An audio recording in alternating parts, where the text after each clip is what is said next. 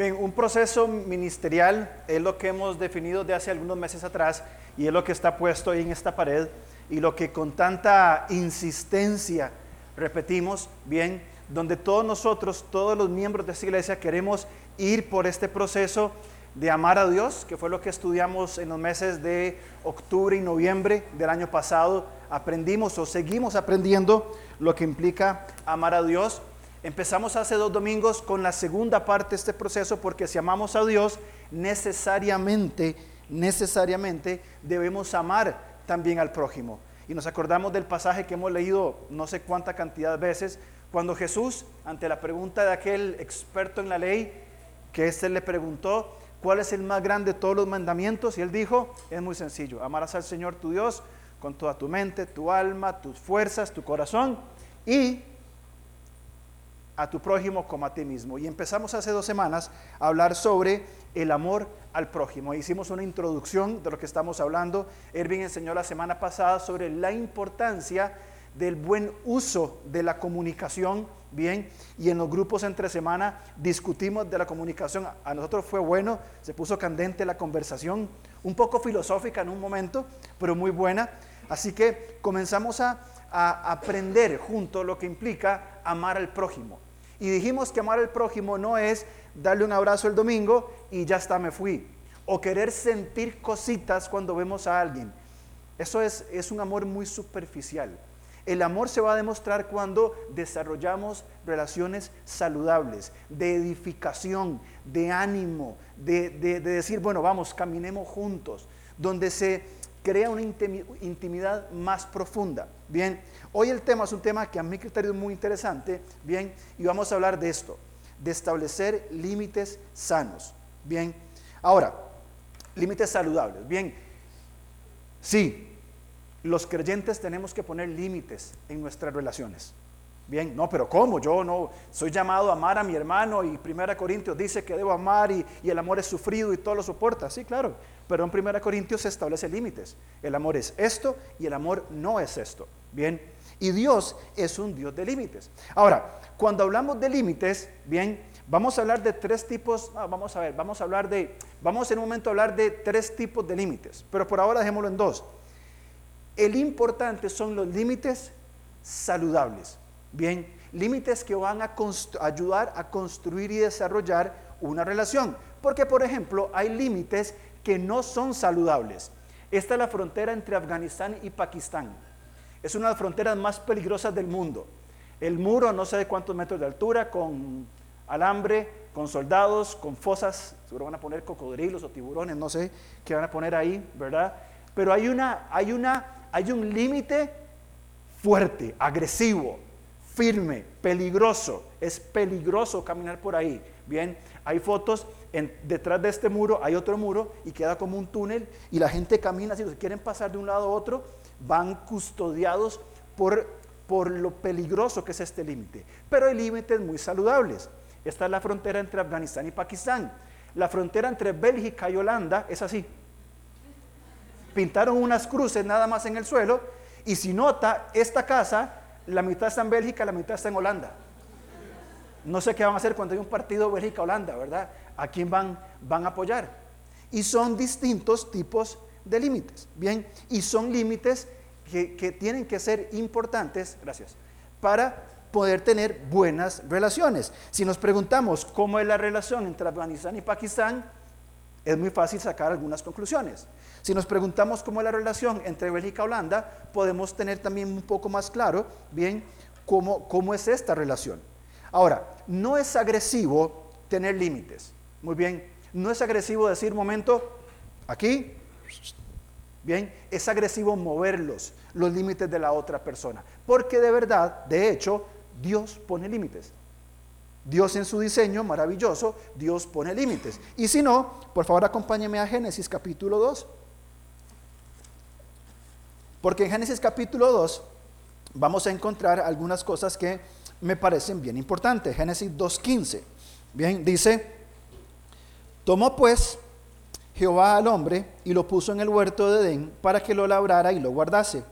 Y mandó Jehová Dios al hombre diciendo, de todo árbol del huerto podrás comer, mas del árbol de la ciencia del bien y del mal no comerás. ¿Por qué? Porque el día que de él comieres, ciertamente morirás. Dijo Jehová, Dios, no es bueno que el hombre esté solo, le haré ayuda idónea. Ahí continúa toda la historia que hemos leído una y otra vez y probablemente seguiremos leyendo una y otra vez porque hay demasiada riqueza en esos pasajes de, Génesis. Pero ¿qué hizo Dios? Bien, ¿qué era, eh, ¿qué era el árbol del conocimiento del bien y del mal? Un límite. Bien, Dios dijo, ok, vean muchachos, aquí está este árbol, ¿lo ven? Sí, de este no van a comer. Dios marcó un límite. De todos los árboles que están en el huerto, pueden comer. Bien, pero del árbol que está aquí, no. Muy bien, Dios puso un límite. Ahora, ¿qué hizo Satanás? En el capítulo 3, versículo 4. Se presenta astuto y ¿qué fue lo que hizo? Dios les dijo que no, que no comieran de ese árbol. Sí, porque ese día moriremos. Es mentira, no, no, es para tanto. ¿Qué hizo eh, eh, el diablo? Movió los límites. No, vayan, coman. Él empujó los límites. Bien, ¿qué hizo Eva? Acompañó a Satanás en el traspaso del límite Génesis 3.6. Eva dice en las escrituras que vio la mujer que el árbol era bueno para comer, que era agradable a los ojos, árbol codiciable y continúa hablando. Muy bien, ¿qué hizo Adán? Adán también movió los límites. Porque fue Adán que Dios le dijo, no coman de ese árbol. Satanás empuja, mueve los límites, Eva, eh, Eva lo acompaña y Adán también. En una masculinidad pasiva y cobarde, bien, accede a hacer esto. ¿Qué hizo Dios ante el atrevimiento de estas, de estas personas? Fíjense Génesis 3:11. Y dijo Dios, ¿quién te enseñó que estabas desnudo? ¿Has comido el árbol que yo te mandé que no comieses? Puso límites. Bien, puso límites. ¿Cómo, ¿Cómo puso límites? A la serpiente la acondicionó, a la mujer le agregó dolores en sus padecimientos, al hombre le habló sobre el esfuerzo y al final, si se acuerdan, Dios dijo, ¿saben qué? Vamos a poner otro límite. Vamos a sacar al hombre y a la mujer del huerto. ¿Por qué? Porque si comen del árbol de la vida eterna, nunca van a morir. ¿Y qué implicaba esto? Una eterna condición de, de pecaminosidad. Por eso luego el Señor ofrece a Jesús en el capítulo 3, versículo 15, eh, bien, dice, aquí va a estar la solución. Van a morir, sí, porque es una consecuencia de su pecado. Pero aquí está la solución, que es la persona de Cristo Jesús. Si continuamos viendo, bien, vamos a, Dios pone límites. El mar llega hasta cierto límite, la tierra llega hasta cierto límite, el sol tiene un límite de duración. Dios establece límites y los límites son buenos. Ahora, déjeme decirle que fue un error mío tener este estudio solamente en una sesión, porque es un tema demasiado amplio. Yo tenía como 142 ventanas abiertas en mi computadora y cantidad de cosas, dije, no, vamos a hacerlo lo más sencillo, pero es un tema que en el futuro, si Dios lo permite, vamos a tocarlo más ampliamente. Bien, los límites, y esa palabra es importante, circunscriben, la aprendí en el diccionario, las relaciones potencialmente codependientes, nocivas y destructivas. Otra palabra para circunscribir es limitar, pero no quería que sonara los límites limitan porque es redundante. Bien, los límites ponen una valla, una protección a potenciales relaciones codependientes, cuando una persona depende en todo de, la otra, nocivas, es decir, relaciones que van a dañar a otra persona, y destructivas. Y en nuestro caso, que trabajamos con el Ministerio Levanta, es algo clarísimo cuando un abusador eh, abusa, porque quien abusa es el abusador, bien, cuando el abusador abusa de una víctima, los límites son movidos, son destruidos los límites. Y la, y la víctima entra en una condición bien de, indefensión, que no puede responder, que ha cambiado todo su, su pensamiento y no tiene límites. El abusador traspasa todos los límites. Por eso para que ayudar a una víctima a salir de, casos de violencia, hay que trabajar desde su pensamiento, su identidad, hasta que pueda decir, aquí hay límites saludables que detienen el abuso. Ahora, ¿qué tiene que ver todo esto? ¿Qué tiene que ver con, nosotros? Tiene mucho que ver, porque es importante entender que una forma práctica de amar al prójimo es poner límites saludables. Mi esposa y yo tenemos límites saludables, creo, espero o intentamos desarrollarlos. En mi mente todo está bien, ¿verdad? Ese es el problema. Este, pero deberíamos tener límites saludables. Bien, no sé si los tenemos. Deberíamos tenerlos. Muy bien, dejémoslo ahí. Bien, donde, donde los dos vamos desarrollando esa relación de matrimonio, 20 años casados, cuatro de novios, bien, dos hijas y muchas historias, pero aún así tenemos que tener límites, bien, saludables, que ayuden a edificar, a sostener. Mis hijas, que son lo más grande que tengo después de mi esposa en este mundo, bien, y yo tenemos límites, tenemos límites. Por ejemplo, mis hijas siendo bebés, yo las cambiaba, las bañaba, todo. Ellas crecieron y hay un límite ahora. Bien, la relación va cambiando con, con diferentes límites, diferentes formas de desarrollar una relación saludable. Entonces, es importante ir pensando esto. Ahora, ¿por qué decimos esto? Porque vivimos en, en un mundo caído, vivimos en una cultura, al menos costarricense, no sé, latinoamericana, donde nos da pena decir que no. Ay, no, ¿qué va a decir si le digo que no? Mira, puedo llegar a, tu casa y voy saliendo para el culto. Ay, no, ¿cómo le digo que no? Qué pena. No, falto el culto, tenía la clase y un compromiso, pero ¿cómo le voy a decir que no? Jamás, nunca. Ay, sí, vení, yo no iba a hacer nada. No, hay que poner, hay que tener límites saludables. Es más, si pusiéramos ejemplos dentro de la iglesia, es común que eh, a alguien que es muy servicial, bien, se le recarguen todos los trabajos. Y esta persona, por ejemplo, no sé, me imagino un joven universitario que trabaja y llega el pastor siempre, mira, ¿me puedes ayudar hoy en la tarde eh, con una actividad que tenemos? Y este joven dice, tengo un trabajo de la universidad, un reporte del trabajo y no he dormido como en cuatro días. Sí, claro, pastor, por supuesto, eh, todo lo puedo en Cristo que me fortalece. Y el hombre viene, se trabaja, se carga todo, llega a la casa a las nueve de la, de la noche, hace la tarea copiada de, Wikipedia o ahora de la inteligencia artificial de, de ¿cómo se llama? De, de, Tesla, ¿verdad? O lo que sea, hace la medio tarea, no hace el reporte y dice, mañana llego al trabajo y algo le invento a mi, a, mi jefe, que se la comió el gato, no sé, algo hago. Y va al día siguiente a trabajar, se duerme en el bus, o sea, es un desastre. ¿Por qué? Porque no supo poner límites. Porque no supo decirle al pastor, vea pastor, a mí me encantaría pero fíjese que tengo esta y esta responsabilidad. Y creo que sería irresponsable de parte mía, bien, hacer esto y esto otro. En otros momentos nos podemos sacrificar. Por supuesto que sí. En otro momento decimos, no, no tengo nada que hacer, tengo el tiempo. Claro, yo quiero venir y ayudar. O puedo, puedo acomodarme. Bien, no quiero decir, decir todo que no, porque hoy me toca jugar PlayStation, por ejemplo. No, o sea, cosas, cosas importantes que tenemos que ir manejando dentro de nuestra responsabilidad. Entonces, pensemos qué son límites. Hablemos de algunas cosas importantes de qué son límites. Bien, primero, podríamos hablar de límites como una línea real o imaginaria, como las fronteras entre los países que vimos, que separa dos terrenos, dos territorios.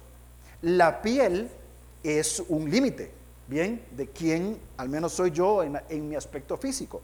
También los límites son o límites personales son límites y reglas que nos imponemos en las relaciones. Bien, es decir, hay cosas en las cuales podemos y debemos acceder por amor a los hermanos y hay cosas en que no. Yo no puedo, eh, por ejemplo, voy a poner un ejemplo muy práctico. Nuestra hija Abigail, no sé por qué, pero usualmente se le olvidan las cosas de la escuela a la casa. Bien, uy, se me olvidó la lonchera, se me olvidó el almuerzo. Y aquí tenemos alguna diferencia de criterio en cuanto a qué hacer. Bien, yo digo, no, se le olvidó, se le olvidó, aprenda. Pero obviamente la madre, por supuesto, corazón de madre, no, tenemos que ir y llevarla, pobrecita, ¿verdad? Exactamente, la gracia y la ley, o la desgracia y la ley, ¿verdad? Pero, ¿qué, qué, qué es lo que pasaría si todos los días yo le llevo la tarea o el almuerzo a Abigail? Yo entiendo un accidente, se le olvidó. Está bien, vamos, no importa. Pero hoy, mañana, el día siguiente y el otro. Y en un momento dice, ay, qué parece llevar, yo sé que me la van a llevar. Ahora, si yo se la llevo, una tarea, por ejemplo, bien, ella no va a tener responsabilidad. Entonces, lo que estoy haciendo, según yo, el beneficio de llevarle la tarea a mi chiquita para que no la regañen, le estoy haciendo un daño. Cuando yo debería decirle, no, es que la tarea, lo siento, es tu responsabilidad, pero va a perder puntos. Ahí está la consecuencia. Vamos a ver si el día siguiente se le olvida llevar la tarea. Entonces, tenemos que manejarnos en esas circunstancias, bien en nuestras relaciones, porque también los límites marcan nuestra identidad. Yo digo lo que a mí me gusta, lo que siento, lo que quiero. Y ahí es donde entra este juego interno de decir, bueno, puedo, puedo ceder o voy a ceder a mis deseos. Hay momentos que uno se sienta cansado en el día, ¿verdad? Terminé de trabajar, voy a sentarme a, ver tele un rato o hacer algo y entra una llamada pastor, ¿usted cree que podría? Bueno, vamos a hacerlo, ¿verdad? Con todo el amor del mundo, por supuesto. Pero si es algo que realmente considera, ¿verdad? Que es importante, que no le voy a hacer un daño a una persona. ¿Me explico? Igual todos nosotros. Entonces, es importante decir, yo, mis límites dicen, este soy yo. Y yo sé hasta dónde puedo llegar, hasta dónde puedo eh, decir, hasta dónde puedo entrar en, profundidad hay personas que ponen límites muy, muy, muy largos, muy extensos y no podemos construir una relación profunda con esa persona. Otro que no tiene límites y la relación es insana más bien. Entonces es importante que vayamos entendiendo qué son los límites.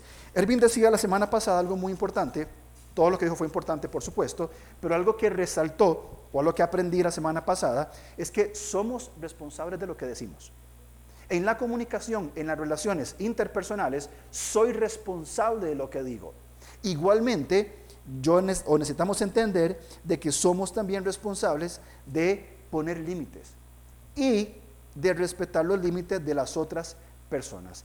Decimos que los límites son bíblicos, son necesarios, bien, que son saludables y muestran, por supuesto, respeto a las otras personas. Eh, si usted escucha el podcast de Levanta, haciendo un poquito de publicidad también, ¿verdad? Hay dos programas que hablamos sobre límites saludables. Y en un momento hablamos sobre límites rígidos que no son saludables. Estos límites rígidos, eh, cerrados, eh, duros, no son saludables.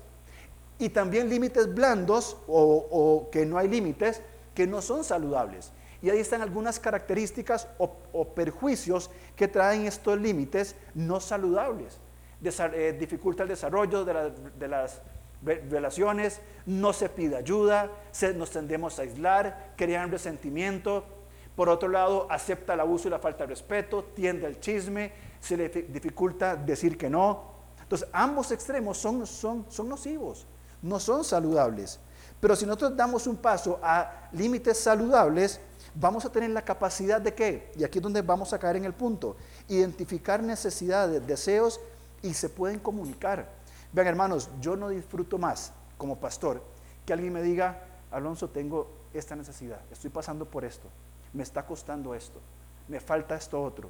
Me encanta que haya esa comunicación de tener límites saludables, porque la persona no viene a mendigar, me regala ahí una, monedita, sino que viene a decir, mira, tengo esa necesidad, tenemos amistad, ¿qué podemos hacer? Se crea esa comunicación, ¿bien? Valora la opinión de los otros, escucha qué es lo que el otro dice, comparte información correcta o adecuadamente con las otras personas, acepta cuando otros dicen que no. Mira, Erwin, ¿me puedes ayudar mañana a hacer tal cosa? Uy, fíjate que tengo una cita aquí y, no puedo, sino con mucho gusto. Mira, gracias, tranquilo, voy a, voy a buscar otra forma.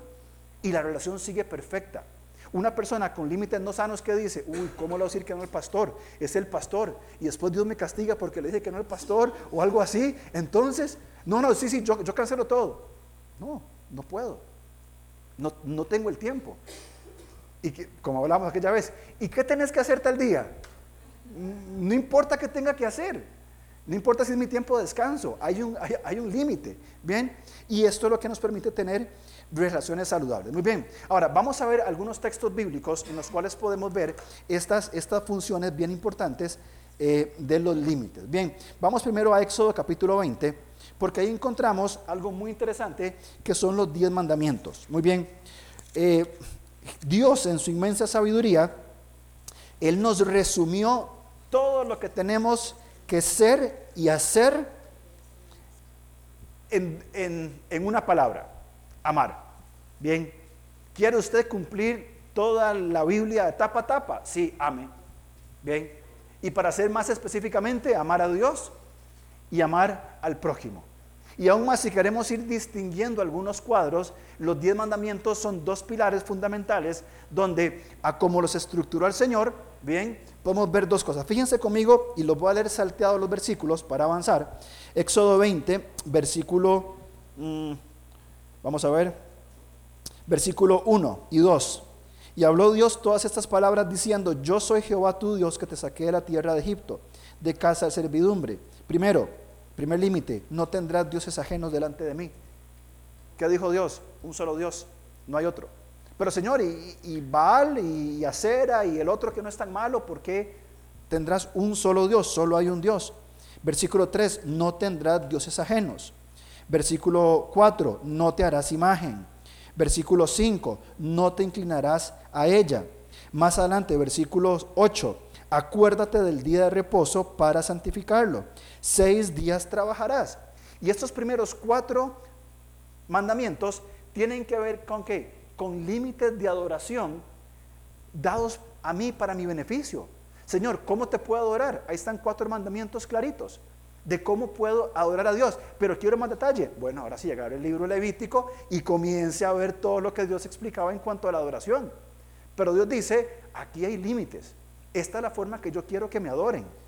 Señor, y si se nos ocurre hacer otra cosa, estos son la forma en que yo les, les pedí que hicieran las cosas. Pero el segundo grupo, los segundos eh, del, del mandamiento 5 al 10, bien, ¿cuáles son? Fíjense por favor conmigo. Versículo 12, eh, honra a tu padre y a tu madre. 13, no matarás. 14, no cometerás adulterio. 15, no hurtarás. 16, no hablarás contra tu prójimo falso testimonio. 17, no codiciarás la casa de tu prójimo. Notaron que estos últimos seis versículos tienen que ver estrictamente con relaciones interpersonales. Tiene que ver con eso. Porque Dios nos manda amar al prójimo. Ámenme a mí, los primeros cuatro versículos, amen al prójimo, bien, y según Gálatas estaremos cumpliendo la, ley de Dios. Entonces los diez mandamientos son una, una forma clara, bien, de qué? De ver dos pilares de amar a Dios y amar al prójimo, donde Dios limita y dice, ok, ¿cómo van a desarrollar sus relaciones interpersonales? Habla de honrar al padre y a la madre y tendríamos que ir a Génesis otra vez, capítulo 2, a Malaquías capítulo 2, a Efesios 5 y 6. Y ahí nos va a decir cómo tener una relación con límites en nuestras familias. ¿Tenemos que poner límites en las familias? Por supuesto que sí. Lea Gálatas capítulo 5 a partir del versículo 21. Someteos unos a otros en el temor de Cristo. Y las esposas aquí, y los esposos, y los padres, y los hijos, y los jefes, y los empleados. Límites. Bien.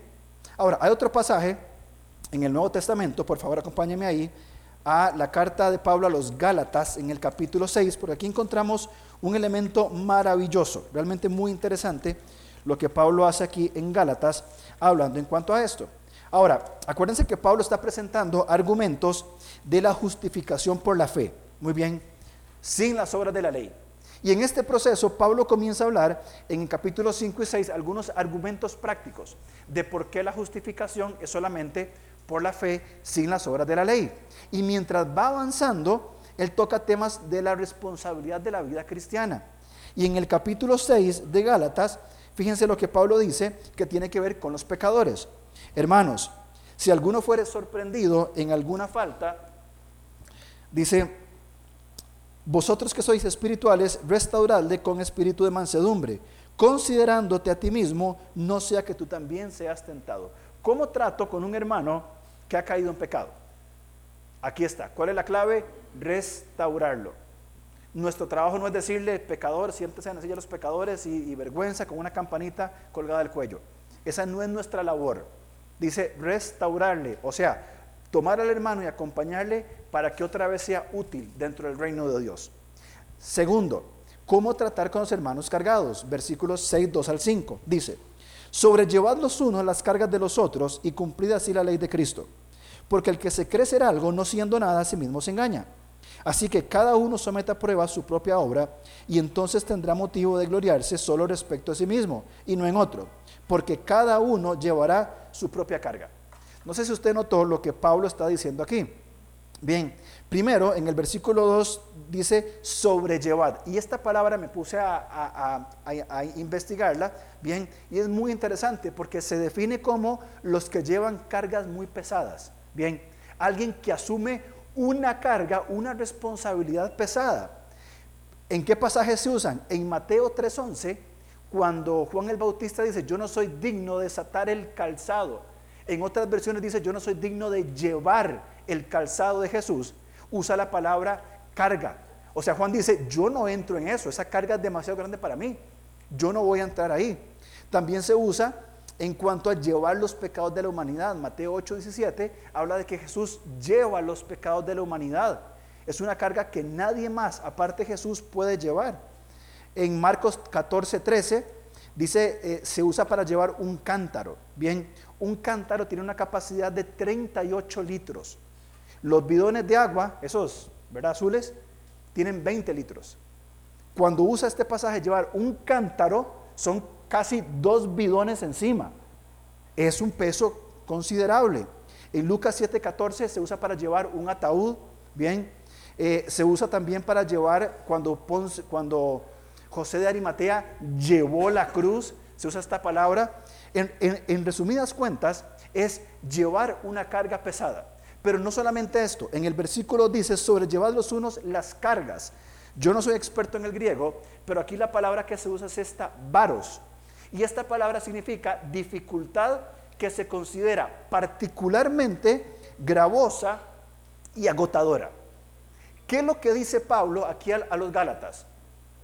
¿Qué dice? Vamos a ver. Sobrellevad los unos las cargas de los otros. Es decir, vemos a una persona con una carga agotadora, una carga inusual, algo que le cuesta, que va apenas arrastrando un pie y apenas lleva al otro, si vemos a alguien con una carga así, ¿qué hacemos? Corremos para ayudarle, vamos, yo, yo, le ayudo. Y entre dos, uy, gracias porque ya yo no podía más. Y entre dos o tres llevan la carga y entonces la carga ahora es mucho más liviana. Ese es el llamado que tenemos los creyentes. Ese es el llamado a la compasión y al amor de decir, veo un hermano cargado con cualquier cosa.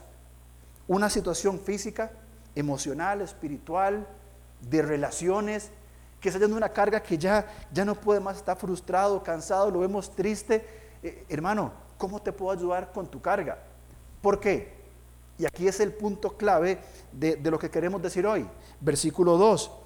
Y cumplid así la ley de Cristo. ¿Cuál es la ley de Cristo? ¿Cuál, es la ley de Cristo? Amar al prójimo. Hendrickson dice, esta ley de Cristo es el principio de amor de los unos para con nosotros que Cristo estableció. Y cita Juan 13:34, Gálatas 5:14 y Santiago 2:8. La ley de Cristo es amarnos unos a otros. Cuando yo veo a un hermano con una carga que no puede llevar, que es inusual, bien, yo debo correr por amor a mi hermano y ayudarle con esa carga, sea cual sea la carga. A veces, como dice mi, mi mi tierna esposa, a veces nada más es darle un abrazo a una persona. A veces simplemente decir, mira, te amo, darle un abrazo fuerte y ya está. Algunas veces toca sacar la billetera y poner dinero. Otras veces toca decir, bueno, vamos y yo te ayudo a, cambiar las luces de, tu casa. Otras veces, que me pasa mucho, es sentarse a escuchar por hora y media a alguien que hable. Y, uno dice dos palabras, terminamos y dice, qué bueno fue conversar con vos. Y uno dice, qué bueno fue escucharte. Pero eso es todo lo que necesita. Ahora, continúa el texto, pero fíjense en el versículo 5 que es lo que dice. En el versículo, versículo 5 dice, porque cada uno llevará su propia carga. Y entonces, Pablo, ¿la llevamos o no la llevamos? Decídase, póngamelo, póngamelo claro. La palabra cambia aquí, ya no es varos, la palabra es esta, fortión que tiene que ver con nuestra palabra porción. Y uno piensa en porción, ¿y en qué piensa? ¿Una porción de qué? yo pensé de pollo. Ya hasta ahora es pollo, no es queque. Algunos pensaron en, es igual, pollo, queque está bien. Una porción. Pero note lo que significa la palabra. Llevar una carga, llevar una porción. El trajín de la vida diaria. las responsabilidades que yo tengo que cumplir. Lo que a mí me toca hacer. Lo que a mí me corresponde hacer. La responsabilidad que Dios me ha dado a mí. Es como que si yo viniera donde Ervin y le dijera, eh, Ervin, no tengo, no tengo arroz. Y Ervin me diga, pero ¿qué? ¿Qué has hecho? Nada. Pero ¿por qué no vas y, buscas a ver, vas a un ratito, no sé, algo? Ay, no, yo no, yo, no puedo. ¿Usted no me regala un poquito de arroz para hoy? Y todos los días, todos los días, todos los días, todos los días, todos los días, eh, si alguien me da ese arroz, me está haciendo un daño. ¿Cómo, ¿Cómo se muestra el amor de Dios ahí? A ver, brother, vamos a ver, levantémonos, vamos a trabajar, yo le enseño cómo trabajar y ya, ya puede solito. Ok, ahora siga trabajando usted para que compre su arroz. Porque no podemos llevar la responsabilidad de otras personas que han sido irresponsables en cumplir su, rol, porque generamos daño. En cualquier campo, hermanos, puede ser desde lo más simple hasta lo más grande. Puede ser inclusive, puede ser en aspectos emocionales. De cuando personas están desesperadas y buscan a otra persona para, para que le solucionen los problemas. No, yo te voy a ayudar, pero vos lo vas a hacer. Busque a Dios. O sea, y, buscamos las formas de cómo ayudarles, de cómo enseñarles. Hay un viejo dicho muy, muy, muy usado de que, algo así decía, no me acuerdo, como que alimenta a una persona por un día, ¿verdad? Y harás un bien. Y enséñalo a pescar y lo alimentarás por dos. Algo así era. Ustedes me entienden, ¿verdad? ¿Lo han escuchado? Muy bien. Ese es. Dale, dale, dale de comer eh, a una persona una vez y lo alimentarás por un día. Enséñale a pescar, lo alimentarás por toda tu vida. Por ahí va. Esa era la idea. Pero justamente este es el asunto. El no poner límites me va a hacer todos los días traerle ese pescado a la persona. Toma el pescado. Y así, toma el pescado. No, un momento, yo no puedo estar en eso, usted tampoco, venga, vamos y le enseño a pescar. Y la persona aprende y es autosuficiente. Hubo límites claros definimos límites en lo que es llevar una carga que no puede llevar o cumplir con su responsabilidad o cumplir con sus tareas. Y esto es lo que Gálatas, por supuesto, que nos enseña. Ahora, lo que genera la falta de límites, según Gálatas, son dos cosas. Aquí, por favor, hermanos, prestemos mucha atención. Uno, no aceptan la ayuda de los demás.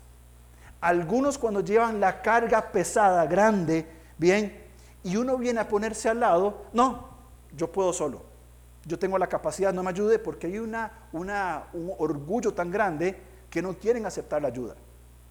Pero hay otros que más bien pretenden que todos cumplen con sus responsabilidades. Ambas carecen de límites. Ambos carecen de la comprensión de lo que es amar al prójimo como a uno mismo. Por eso Pablo es claro en ponernos aquí bien, bien establecido. Lleven, amar al prójimo significa ayudarle a llevar las cargas inusuales que no pueden llevar. Hermanos, me quedé sin trabajo.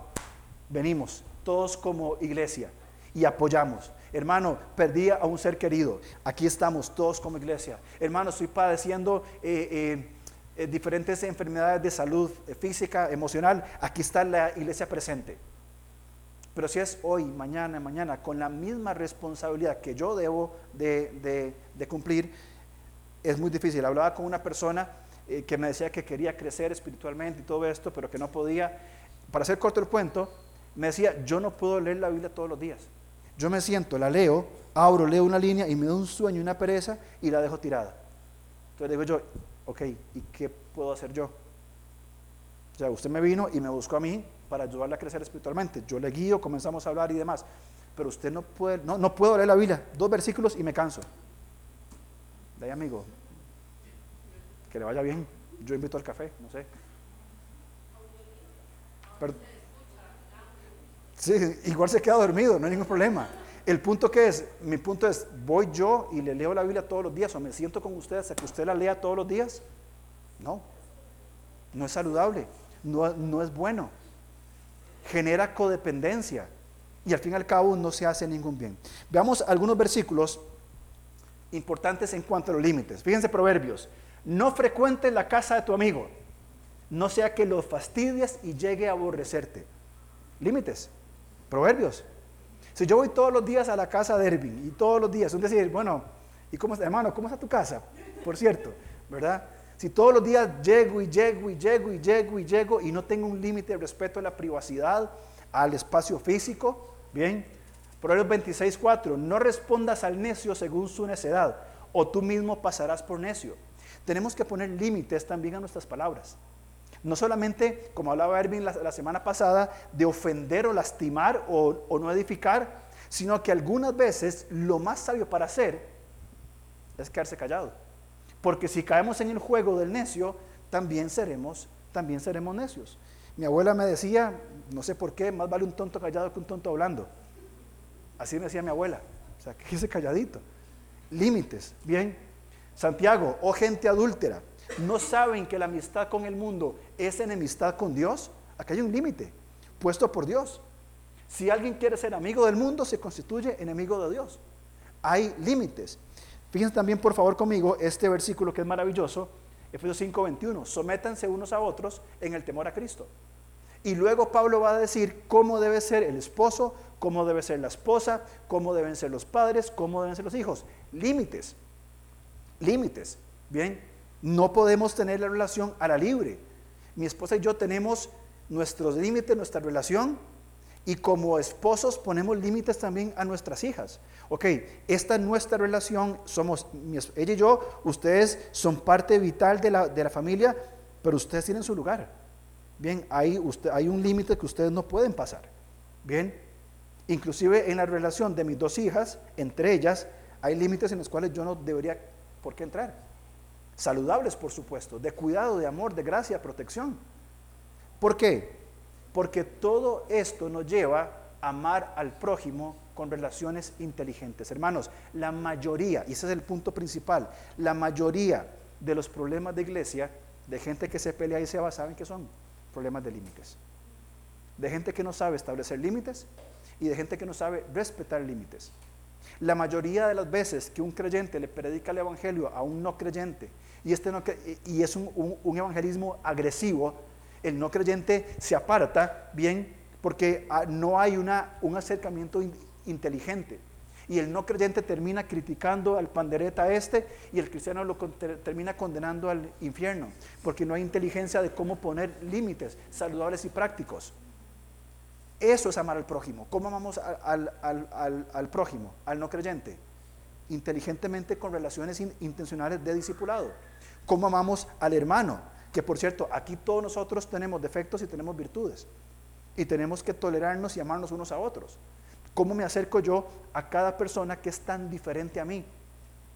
Amando al prójimo y en este caso particular estableciendo límites saludables. Bien, vamos a Hebreos capítulo 10 y con esto vamos a ir ya casi finalizando.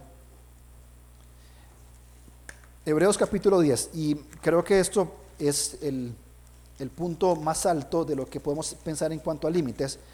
Bien, vamos a leer lo que está ahí en la pantalla. Dice,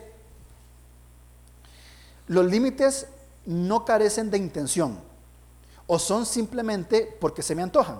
Muy bien. Gracias. Ahí está. Gracias. Gracias.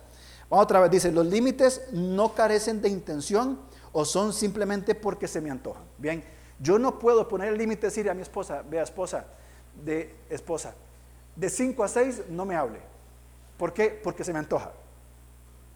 Es insensato, no tiene sentido. Bien, los límites no carecen de intención o, son simplemente porque se me antojan, sino que se fundamentan en un propósito mayor dentro de la cosmovisión bíblica. Jesús se limitó a vivir en un cuerpo humano para cumplir el propósito de la salvación. Hebreos capítulo 10, versículo 5 en adelante. Dice, Vamos a leer, perdón, desde el versículo 3. Dice, pero en estos sacrificios cada año se hace memoria a los pecados, porque la sangre de los toros y los machos cabríos no puede quitar los pecados. Eso no quita el pecado. Entonces, ¿cómo responde Jesús? Por lo cual, entrando en el mundo, el Dios eterno se sujeta al tiempo, límite, sacrificio y ofrenda no quisiste, porque el pueblo vivía lejos de Dios, mas me preparaste cuerpo, un cuerpo humano limitado, bien, Versículo 6, holocaustos y expiaciones por el pecado no te agradaron. Entonces dije, me pongo un límite. He aquí vengo, oh Dios, para hacer tu voluntad. Y he continuado hablando sobre el libro de Isaías. Bien, ¿qué hizo Jesús? ¿Cuál fue el propósito de los límites que Jesús adoptó voluntariamente? Él vio que los sacrificios de los animales no quitaban el pecado y que una y otra vez se, ofrecían cada año para cubrir. Y esto era insuficiente, no era eficaz. Jesús dice, si yo voy a la tierra a morir, tomo forma humana, me limito, es que no sé si entendemos esto, el eterno Dios limitado en el cuerpo de un bebé, dependiendo de su madre, que se desarrollara por 30 años, el eterno Dios, el autor de la vida, limitado, ¿para qué? Para cumplir un propósito mayor.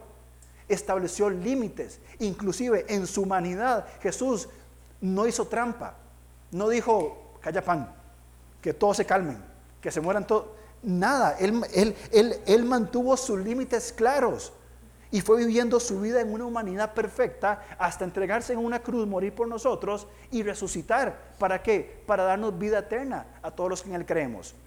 Pero viene por los límites que Él estableció de venir de su grandeza a un simple bebé y desarrollar esa vida.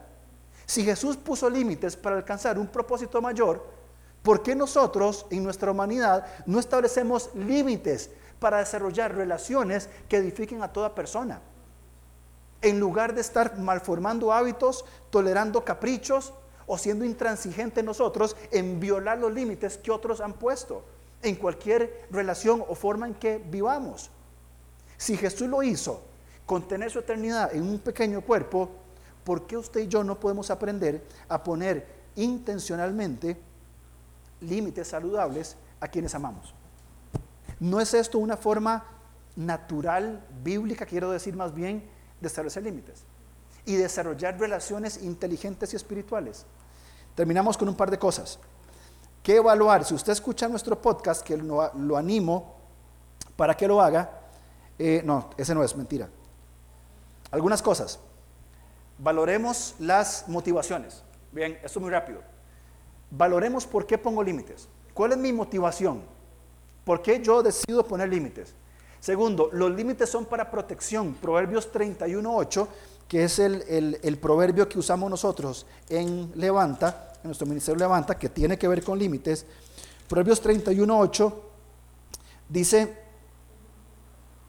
en otra versión, dice, abre tu boca por el mudo en el juicio de todos los desvalidos. Bien, mis, mis límites son para dar voz a aquellos que no tienen voz. Bien, de establecer eh, eh, esos límites de protección.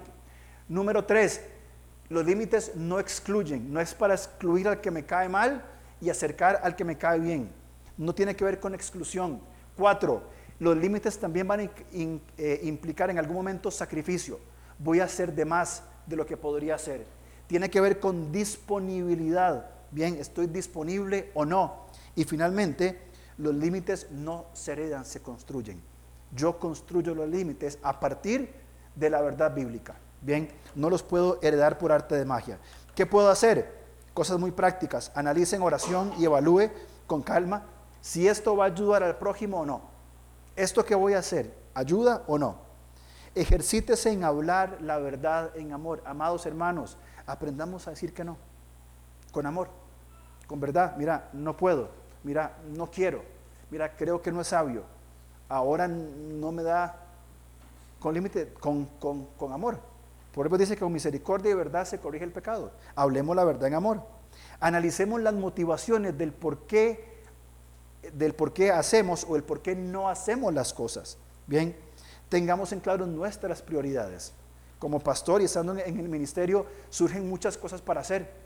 Pero si no tengo claro cuáles son mis prioridades, que es mi comunión con Dios, mi esposa, mis hijas, todo lo demás se puede perder.